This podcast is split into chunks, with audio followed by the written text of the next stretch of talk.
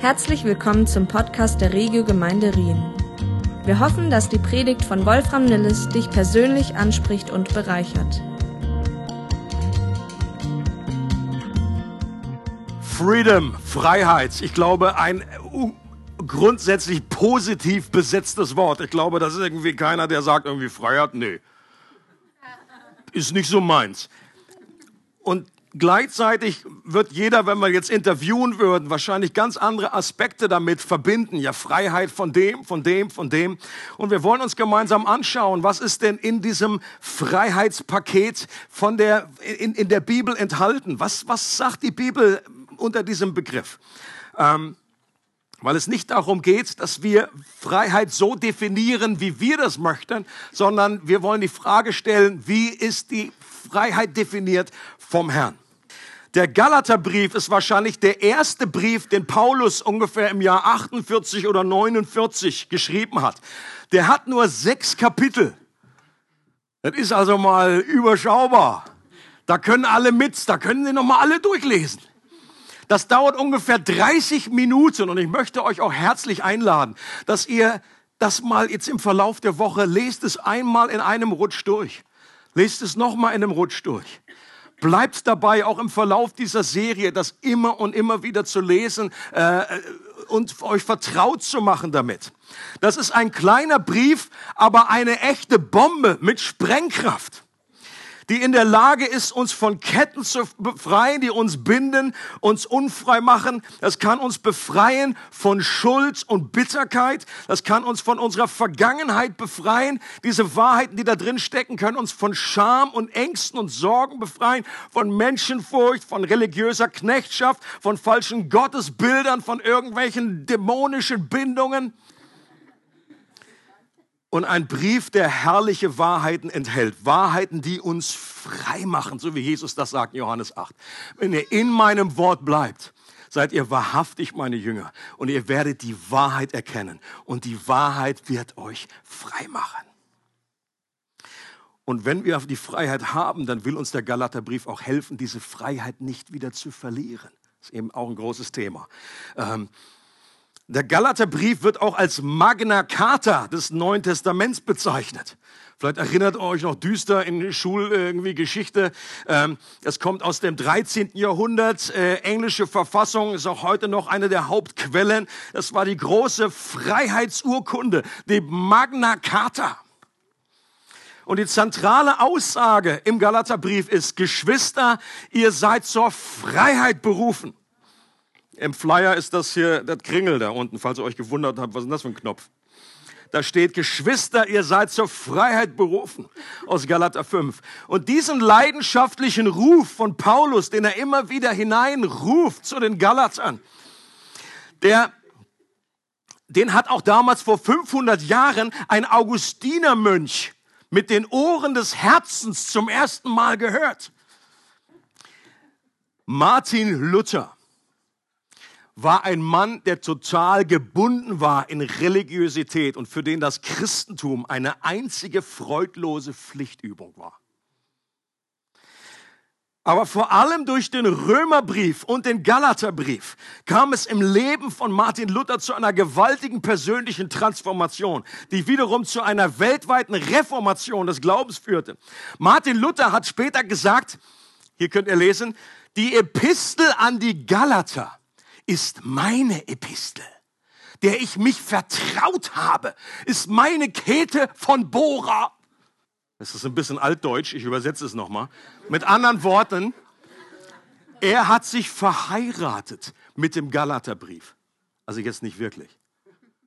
Aber er hat, er sagt, das ist so eine Liebesbeziehung zu diesem Brief, genauso wie zu meiner Frau. Und sie hatten eine gute Ehe. Okay? Das wäre, so, sonst wäre das irgendwie kein positiver. Und er sagt, und ich glaube, die Käthe war nicht eifersüchtig an dieser Stelle. Kein Partner sollte eifersüchtig sein, wenn der Partner äh, irgendwie eine Liebesbeziehung am Gehen hat mit dem Worte Gottes. Denn das kommt letztendlich dir selber wieder zugute. Und wenn du nicht verheiratet bist, dann kannst du dich trotzdem verheiraten mit der Schrift und sagen, das ist eine Love Affair, die ich habe mit dem Wort Gottes, mit Jesus selbst. Und für, für, für, für Luther war der, der so persönlich angesprochen wurde durch den Römerbrief, durch den Galaterbrief. Er wurde komplett verändert. Und an einer Stelle sagt er, als dann sein Bekehrungserlebnis, dann sagt er, als ich das verstanden habe, dann war es plötzlich für mich, als würden die Tore des Paradieses aufgehen und ich würde hineingehen in das Paradies. Eine Freiheit, die er empfunden hat durch den Galaterbrief und auch durch den Römerbrief. Und der Galaterbrief ist wie ein geöffnetes Fenster, durch das die atemberaubende göttliche Gnade wie frische Luft in unsere Herzen strömt, um uns zu erwecken, zu beleben, zu erfrischen und in die wahre Freiheit der Kinder Gottes zu führen. Amen. Und das wünsche ich mir für uns alle.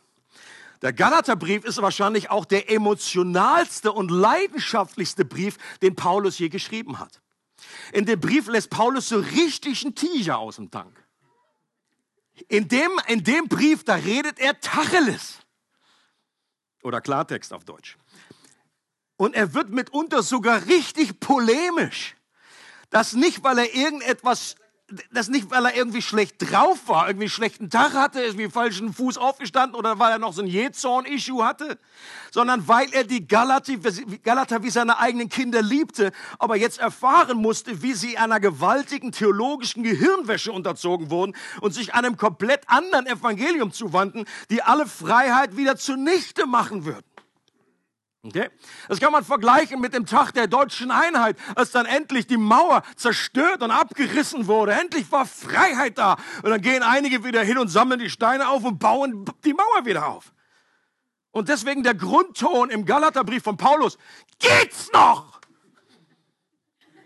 Das mal vielleicht mit einem, mit zwei Worten zusammengefasst, so seine Grundhaltung. Hallo, geht's noch? Jemand hat mal gesagt, das Gegenteil von Liebe ist nicht Hass, sondern Gleichgültigkeit. Paulus war alles andere als gleichgültig und deswegen kam er hier so auf Temperatur.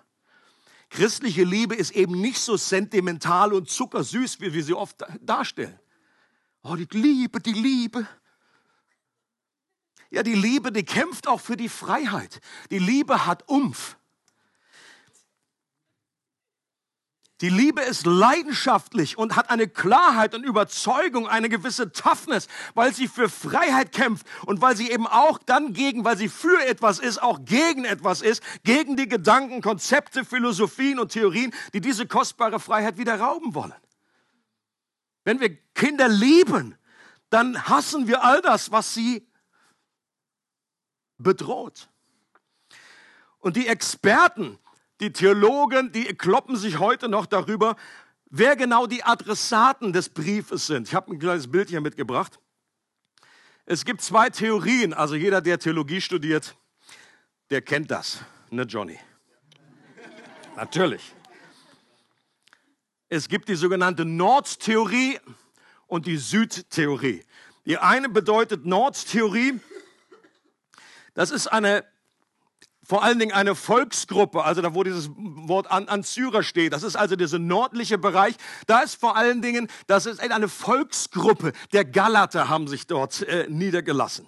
Man weiß aber nie, eigentlich nie aus der Apostelgeschichte, dass Paulus jemals dorthin gekommen wäre. Die andere Theorie ist der Süden der Türkei. Also das beides ist in der heutigen Türkei, aber dort unten, wo diese, diese äh, Worte Lystra, Iconium, Derbe stehen, da ist eine römische Provinz, die hieß Galatien. Und das ist eine andere Möglichkeit. Es hat keine Riesenauswirkung für dich in der Woche. Es bringt nur einen Unterschied, wann wir den Galaterbrief datieren. Ich persönlich tendiere zu der südlichen Theorie, weil ich einfach Süden besser finde, weil es wärmer ist. Also ich halte das meistens immer ganz schlicht in meiner Theologie. Ich suche mir dann irgendwie was aus. Na, nein, ist nicht ganz so. Ich, ich glaube eben, dass Paulus hier den Brief an Gemeinden schreibt, in Lystra, in Derbe, Iconium etc. Das sind Gemeinden, die Paulus circa ein Jahr zuvor auf der ersten Missionsreise gemeinsam mit Barnabas gegründet hat. Kannst du nachlesen, Apostelgeschichte 13 und 14. Und ich glaube, dass das äh, diese Provinz Galatien ist und diese Gemeinden, die dort sind, die Christen. Der Grund für den Brief war, dass in diesen Gemeinden einige Judenchristen lehrten, dass es ja schön und gut ist, dass die Heiden jetzt auch an Jesus glauben, aber doch jetzt gefälligst jüdisch werden sollten indem sie sich beschneiden lassen und die Gebote und Satzungen des Alten Testaments befolgen sollen. Das war the big issue damals. Damals am Anfang der Gemeinde, als damals natürlich die ersten Christen waren alle Juden, aber dann kamen Heiden dazu und dann haben die Juden gesagt, ja, jetzt werdet mal gewiss, wieso wie wir. Ja, wir mussten durch die Beschneidung gehen. Warum sollte es euch erspart bleiben? Nein, so haben sie es nicht ausgedrückt. Außerdem haben diese Lehrer die Autorität von Paulus als Apostel in Frage gestellt. Warum? Weil der ja gar nicht zu den ursprünglichen Aposteln, wie zum Beispiel Petrus, gehörte. Und sie haben die Frage gestellt, ob seine Betonung auf die Gnade allein und den Glauben allein wirklich ausreicht, um das Verhalten von Menschen auf Dauer zu verändern. Und waren überzeugt, dass es das Gesetz auf jeden Fall noch braucht, weil sonst alles in Zügellosigkeit und heilloser Gesetzlosigkeit endet. Und Leute, interessant ist, das waren Christen, die diese falsche Lehre reingebracht haben. Das waren nicht irgendwelche Sektengurus von außen. Ich meine, die wären überhaupt nicht gelandet in der Gemeinde. Das waren selbst Christen, die an Jesus glaubten. Aber hatten ein völlig schräge, hatten ein, ein, ein Evangelium plus. Und das klang erstmal nicht schlecht. Für viele Christen auch heute noch, naja gut, das ist jetzt nicht so furchtbar, da gibt es doch andere Probleme, oder? Und Paulus sagt, das ist das Kernproblem. Sobald du an das Evangelium ein Plus dran hängst, also jetzt nicht, dass es positiv ist, sondern eine Addition zum Evangelium, dann kontaminierst du das komplette Evangelium und machst es unbrauchbar. Und wenn man diesen geschichtlichen Hintergrund vor Augen hat, dann erkennt man auch besser, warum Paulus diesen Brief so beginnt, wie er ihn beginnt. Und jetzt lesen wir mal den ersten Vers. Da sagt nämlich, fängt er an, Paulus, also erstmal sein Name, hilfreich. Apostel kommt gleich als zweites Wort. Berufen nicht von Menschen oder durch menschliche Vermittlung, sondern unmittelbar von Jesus Christus und von Gott, unserem Vater, der Jesus von den Toten auferweckt hat, an die Gemeinden in Galatien. Paulus geht diesem Vorwurf direkt an die Gurgel, dass er kein, dass er nur so ein zweitrangiger Apostel ist. Er will diese Fake News gleich mal richtigstellen, dass er nur der Apostel zweiter Klasse ist. Das macht er nicht, weil er sich selbst rühmen will, sondern weil es ihm um die Sache und seine Autorität und Glaubwürdigkeit geht. Schon damals gab es zwei unterschiedliche Arten von Aposteln. Apostel mit großem A und Apostel mit klein geschriebenem A. Was meine ich damit?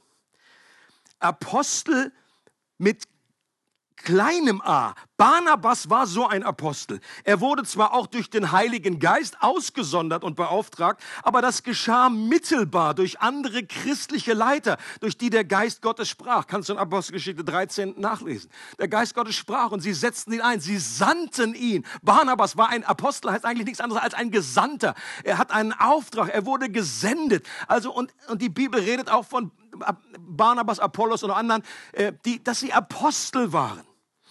Und diese Art von Apostel gibt es auch heute noch. Menschen mit einer apostolischen Berufung und Begabung und Sendung. Aber Paulus macht deutlich, dass er eben nicht zu dieser Kategorie gehört, weil er nicht durch andere Menschen berufen wurde, sondern unmittelbar von Gott selbst, der ihm begegnet war. Eine wichtige Voraussetzung, um damals ein Apostel mit großem A zu sein, war, dass man Jesus nach seiner Auferstehung selbst gesehen hat, mit den eigenen Augen. Nicht nur eine Vision, nicht nur ein Bildchen, sondern ihn, den echten Jesus. Und von ihm auch direkt beauftragt wurde. Und diese ersten Apostel hatten eine besondere Autorität und einige von ihnen haben das inspirierte Wort Gottes geschrieben. Auf, der, auf ihrer Lehre als Grundlage baut die neutestamentliche Gemeinde auf. Epheser 2,20 heißt es. Auf der Grundlage der Apostel und Propheten wird, ist die Gemeinde aufgebaut. Und auch in Offenbarung, äh, da heißt es interessanterweise, dass die zwölf Apostel werden dort speziell hervorgehoben als Grundsteine des neuen Jerusalems. Da stehen zwölf und nicht 53 oder 430. Diese Art von Aposteln gibt es heute nicht mehr. Die waren einmalig. Und deshalb konnte Paulus auch mit so einer Autorität diesen falschen Lehren entgegengehen. Weil er wusste, dass sein Evangelium das Richtige ist. Leute, wer so, wer so ein Ding, wer sowas ausspricht, so nach dem Motto, wer ein anderes Evangelium predigt als ich, der sei verflucht. Meine Güte. Ich meine, wenn ich mich so hinstelle, dann würden Leute sagen so, Alter, schreib mal da einen Weg klein, ey so, so, so einen Anspruch können wir heute irgendwie nicht mehr direkt bringen. Das, das wirkt total überzogen, total äh, aufgeblustert. Aber Paulus wusste, dass er wusste, dass er wusste. Warum? Weil er dann Evangelium nicht von Menschen gelernt hat, sondern von Jesus direkt als Offenbarung empfangen hat. Und Leute, das, das macht einen Unterschied. Und das hilft auch uns, äh, gibt uns eine Gewissheit, wenn wir zum Beispiel den Galaterbrief oder andere Briefe des Neuen Testaments lesen, dann können wir die Gewissheit haben, dass hier die Stimme Gottes zu uns redet. Und dass es seine Wahrheit ist, weil er seinen Aposteln diese besondere Autorität verliehen hat. Lasst uns bitte nie aus den Augen verlieren, dass die primäre Quelle von Gottes Reden in diesem Wort in diesem Buch zu finden ist. Ich bin so dafür, dass mir auch andere äh, Kanäle betonen, wie Gott zu uns reden kann. Auf übernatürliche Art und Weise, durch Visionen, durch Träume, durch Eindrücke, durch Bilder, durch prophetische Rede, whatever. Ich glaube, das ist absolut wichtig. Aber die primäre Quelle und die deutlichste Quelle, wie Gott zu uns redet, ist sein Wort. Und das dürfen wir nie vergessen. Und ich glaube auch in dem Maß, wie wir sein Wort in uns aufnehmen, wird Gott auch zu uns reden können, noch zusätzlich. Und das eine wird das andere niemals ersetzen. Ich habe manchmal etwas Sorge, dass die Beziehung zur Bibel für viele Christen eher ein kurzer, sporadischer Flirt ist und keine dauerhafte Ehebeziehung. Dass wir uns nur noch einzelne Verheißungen rauspicken, ohne den Zusammenhang richtig zu verstehen. Du kannst aus dem Galaterbrief so einen schönen, irgendwie so einen Kühlschrankvers, irgendwie so, zur Freiheit bist du berufen. Und das klebst du dir da an den, an, den, an den Kühlschrank und so benimmst du dich dann auch dem Kühlschrank gegenüber. Freedom! Freiheit von falschen Diäten. Gluten. Dinkel. Was ich damit sage ist, es macht einen riesen Unterschied, ob ich einfach nur so ein Verschen irgendwie vor den Augen habe und irgendwie nur, das ist, mein, das ist meine Nahrung, das ist mein Evangelium. Oder ich weiß, wo das Ding eingebettet ist. Aus dem Galaterbrief, dass ich den Brief verstanden habe, dass ich den Hintergrund durchdacht habe und das auf mein Leben angewandt habe. Dass ich weiß, worum geht's hier eigentlich? Einfach nur Freedom, Freedom. Ja, irgendwie so ein haben kürzlich wieder James Bond gesehen, irgendwie so, ein Kosmonaut, der wird dann irgendwie abgeschnitten, äh, Astronaut, der wird irgendwie abgeschnitten, der ist dann im Weltraum und der ist auch frei. Freedom! Aber das ist nicht die Freiheit, die wir wollen. Und manchmal verkommt die Bibel zu einer Sammlung von Glückskekssprüchen. Glückskeks! Gehst vielleicht nicht zum Chinesen und sagst, oh, pff, komm, brauche ich nicht. Hab die Bibel. Natürlich, ich bin nicht dagegen, mal Bibelvers zu ziehen, aber manche Christen, die leben nur, ziehen ständig nur Verse. Dass die Bibellese mehr einem Energy Drink gleicht, der unsere Seelen einen Boost gibt und uns für eine kurze Zeit Flügel verleiht, aber nicht mehr unser Grundnahrungsmittel, das Brot für unsere Seele ist. Wie anders war die Liebesbeziehung, die Luther mit der Schrift hatte. Und ich möchte herzlich dafür werben, dass unsere Liebesbeziehung, wenn, vielleicht ist es der Galaterbrief, der im Verlauf dieser Serie zu deiner Ehefrau wird, zu deinem Ehemann wird, dass du das, dass du Zeit mit ihm verbringst, dass du eine gute Ehe lebst. Und das wünsche ich mir für mich immer wieder und das wünsche ich mir auch für dich. Und es geht weiter im Text hier. Ich schreibe euch im Namen aller Geschwister, die bei mir sind und wünsche euch Gnade und Frieden von Gott, unserem Vater. Warum sagt er das? Es ist einfach nur so ein Gruß, so Gnade und Frieden euch.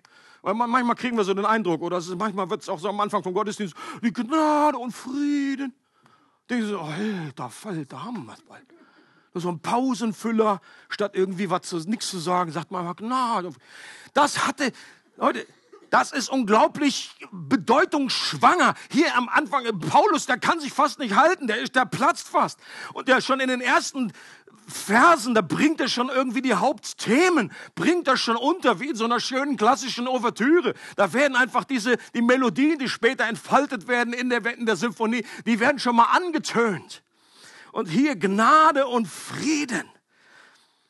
In diesen beiden Worten, da steckt das gesamte Evangelium drin. Frieden, das ist das Ziel unserer Erlösung. Frieden mit Gott, Frieden mit anderen Menschen, Frieden in unserem Herzen. Und Gnade, das ist ein außerirdischer Begriff. Gibt es Aliens? Ja. Nicht so, wie du dir vorstellst. Gott ist ein Alien, er ist außerirdisch. Die Gnade, nicht, dass mir jetzt einer ein Bild schickt, wie Jesus mit irgendwelchen Bummeln auf dem Kopf. Jesus kam in diese Welt. Das bedeutet, er ist nicht von dieser Welt. Und die Gnade, die findest du nicht in dieser Welt. Das ist ein Konzept, was wir ein ganzes Leben brauchen, um es zu verstehen. Grace, Gnade, unverdiente Gunst. Eine, eine göttliche Initiative. Gott wartet eben nicht darauf, bis wir uns ihm zuwenden, sondern er wendet sich uns zu und bietet uns seinen Frieden an. Das gibt es sonst nirgends in der Welt. Keine Religion ist so, dass Gott sagt, ich komme mal zuerst. Ich begrab das Kriegsbeil. Ich fange an, ich strecke euch die Hand entgegen. Ich erlöse euch, ich schicke meinen Sohn. Gnade ist die göttliche Gunst und sein Wohlwollen Menschen gegenüber, die dafür in keinerlei Vorleistung treten müssen. In keinerlei. Nicht ein bisschen. Manchmal wird gesagt, ja, du musst es aber irgendwie aufpacken, auspacken. Ja, für manche ist das aber das Auspacken schon wieder eine Leistung. Amazing grace, how sweet the sound that saved a wretch like me. Ich finde diese Worte so stark. Und wenn man die Story dahinter kennt, dann ist das noch stärker. Von einem John Newton, der diese Gnade erlebt hat und der wusste ganz genau, der plötzlich erlebt hat. Ich meine, der war, der war Sklavenhändler damals. Captain von einem Sklavenschiff. Aber in der damaligen Zeit, da war das irgendwie noch halbwegs normal. Da hatte, stand der jetzt nicht auf und sagte, oh, habe ich einen furchtbaren Job, ich bin ja so ein elender Typ. Aber Gott hat ihm Offenbarung gegeben, nicht nur weil er Sklavenhändler war, sondern weil er einfach ganz normal sein Gefallensein als Mensch. Du musst nicht erst Sklavenhändler werden, um dann irgendwie, äh, dass du verloren bist, sondern die Bibel redet davon, wir sind alle verloren, auch die besten guten Menschen. Und er hat, wie wie wenige, wie auch ein Paulus, wie andere Menschen. Jemand hat mal gesagt, erst wenn die Sünde bitter schmeckt, wirst du die Gnade als süß erleben. Und deswegen ist auch das Evangelium, kommt immer in zwei verschiedenen äh, parallelen Welten zu uns, dass wir einerseits mehr und mehr erkennen, wie verloren, wie wretched wir eigentlich sind, was für Schurken wir eigentlich sind ohne Gott. Aber wie geliebt wir einfach sind. Und das ein, je mehr du das eine verstehst, umso größer wird das andere hervorleuchten.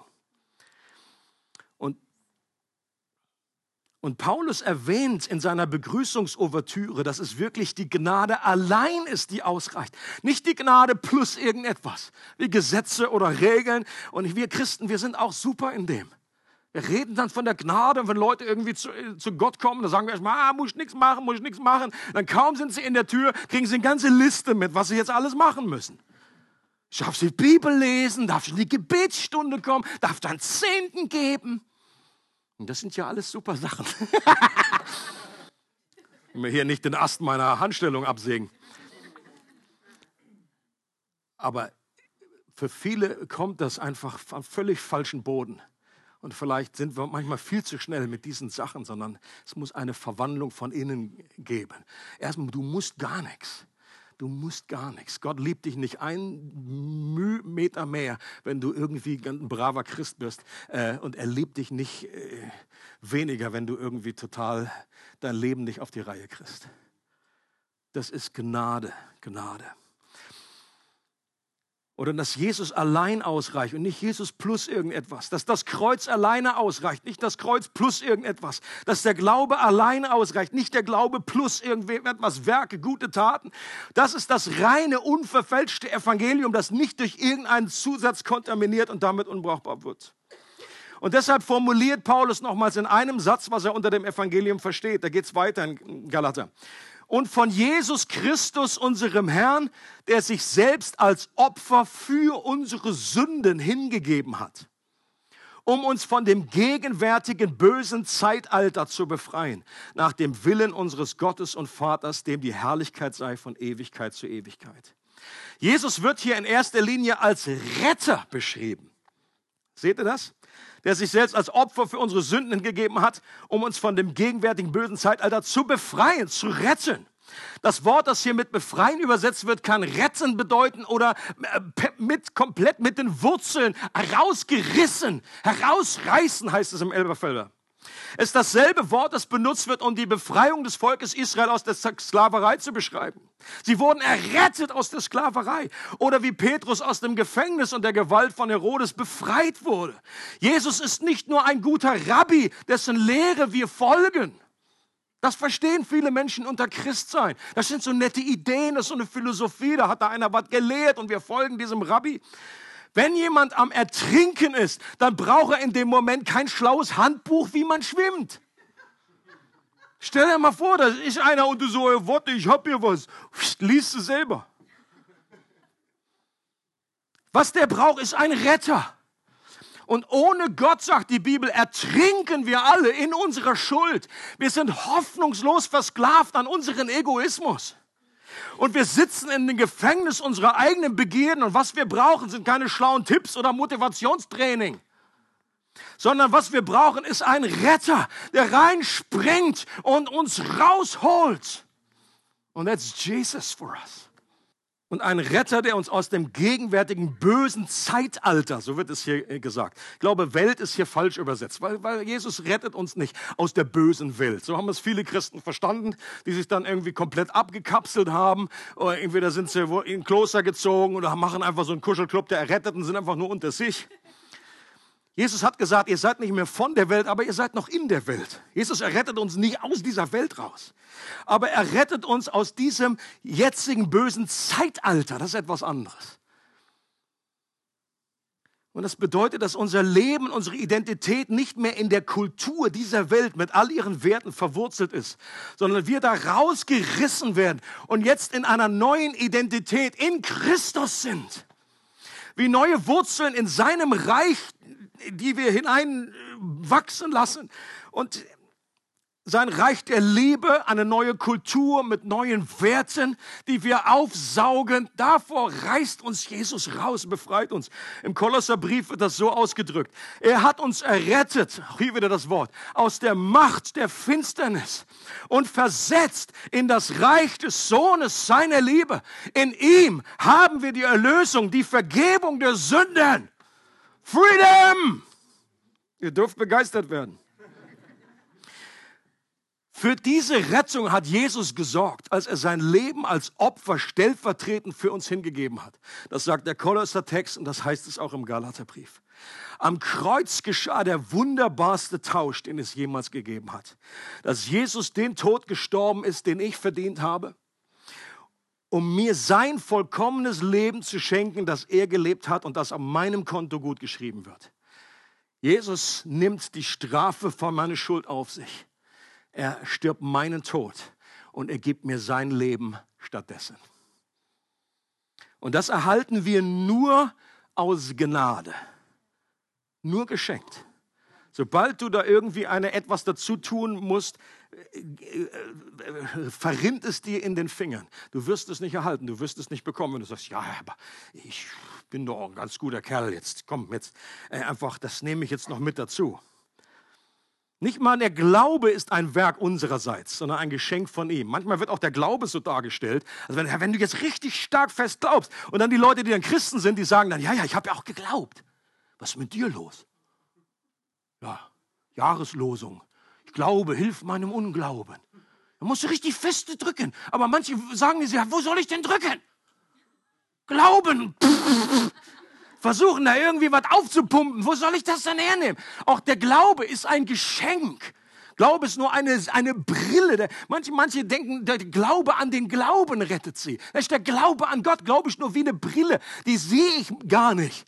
Da gucke ich durch, in den meisten Fällen. Stellt euch, stellt euch vor, zwei Leute sind in einem Flugzeug. Und der eine ist, der hat total Glauben, also beide haben Glauben, dass das, dass das Ding abhebt und auch wieder richtig landet, sonst würden wahrscheinlich gar nicht draufgehen. Right? Aber der eine, der ist, der hat überhaupt keinen Schiss. Der hat, der, der ist easy, der ist viel Flieger, der hat sowieso keinen Schiss. Der, der hat festen Glauben, jawohl. Und der andere sitzt daneben, macht sich fast ans Hemd. Riesige Angst, weiß nicht, ist sich unsicher. Aber beide sind safe in dem Flugzeug. Weil es nicht das, das Maß des Glaubens ist, sondern das Objekt des Glaubens. Sie glauben an das Flugzeug. Und genauso, wenn wir in Christus sind, dann spielt es nicht so eine Rolle, ob da so ein Glaubensteacher ist und sagt, oh, habe ich Glauben. Und der andere, der ist mehr dieses Gebet aus der Jahreslosung betet, oh Gott, ich glaube, hilf meinem Unglauben. Und trotzdem sind beide in Christus. Es ist Christus, der uns rettet.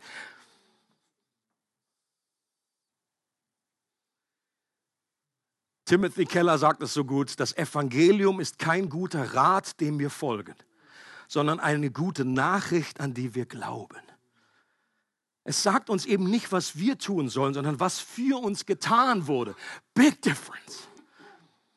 Und das ist das Evangelium, das auch heute noch Menschen transformiert und ganze Gesellschaften reformiert, Leute. Und das wünschen wir uns. Bei uns angefangen in unserem eigenen Herzen, in this church, in dieser Stadt, in diesem Land, in diesem Kontinent. Das nennt man Revival. Und Revival fängt mal vor allen Dingen da an, dass wir das Evangelium ganz neu, dass das uns ganz neu offenbart wird, dass wir das ganz neu wie eine Bombe in unserem Leben explodieren lassen und auf alle Bereiche unseres Lebens anwenden, dass ein neues Staunen über das Evangelium kommt. Und das, was Gott manchmal dann in, in, in, in längeren Zeiten einfach tut, dass das in einer größeren Dichte, einer größeren Dynamik passiert. 200 Jahre nach der Reformation, also nach Martin Luther, im Jahre 1738 trafen sich einige religiöse Männer, die waren einfach Gottes, die Gottesfürchtig, die waren religiös, die waren aber nicht Christen. Und die trafen sich und sie haben sich selber genannt in den Holy Club. Das war ihr Titel. Holy Club. Die haben sich als, als religiös, als holy schon irgendwie verstanden. Ich glaube, manche waren sogar schon ordinierte Priester. Waren aber keine Christen. Und dann nahmen sie sich vor, den Kommentar von Martin Luther zum Galaterbrief zu lesen, den er 1535 geschrieben hatte. Einer der Männer hieß William Holland und der andere hieß Charles Wesley, der Bruder von John Wesley. Und in der Einleitung zu seinem Kommentar sagt Luther, Luther, indem er das zentrale Thema des Galaterbriefes zusammenfasst, haben wir denn jetzt nichts zu tun? Haben wir denn jetzt nichts zu tun? Also das soll jetzt heißen, haben wir, haben wir alle jetzt äh, Sabbat, keine Pause. Nein. Sollen wir denn jetzt noch etwas tun zu unserer Rettung? Das meint er. Haben wir denn jetzt nichts zu tun? Nein, nur das, was Jesus für uns getan hat. Empfange von ihm, der uns von Gott gemacht worden ist, zur Weisheit, Gerechtigkeit, Heiligkeit und Erlösung.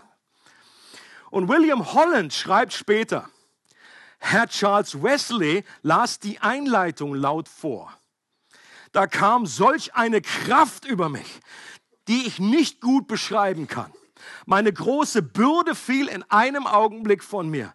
Mein Herz war so von Frieden und Liebe erfüllt, dass ich in Tränen ausbrach. Ich meinte fast, ich sehe unseren Retter.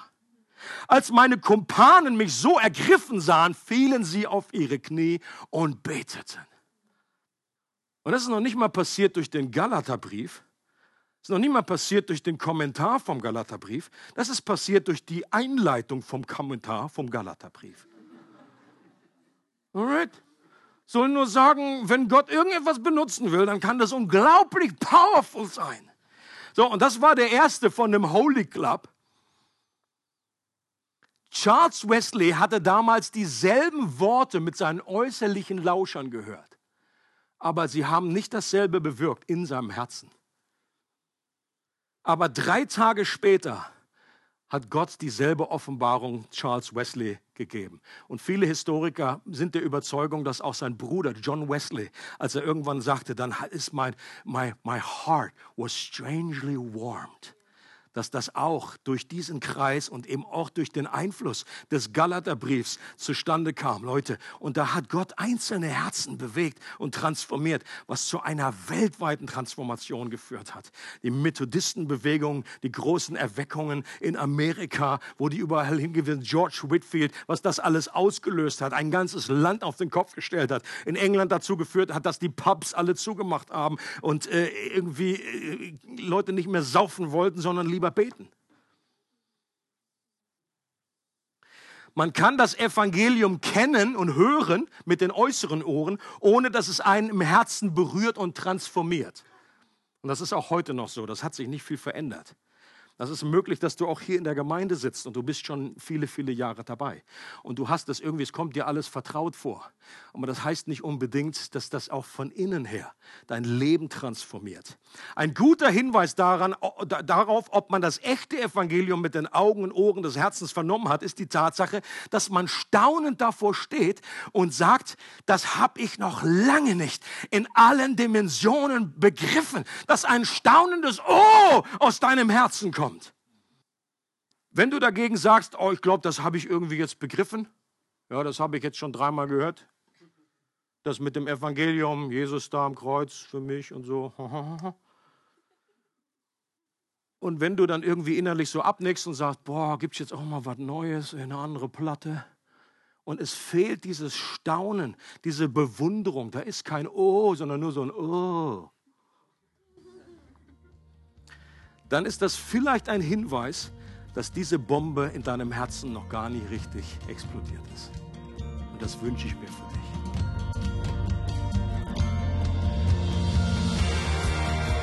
Es freut uns, dass du heute zugehört hast. Für weitere Predigten, Informationen und Events besuche unsere Gemeindewebseite www.regiogemeinde.ch.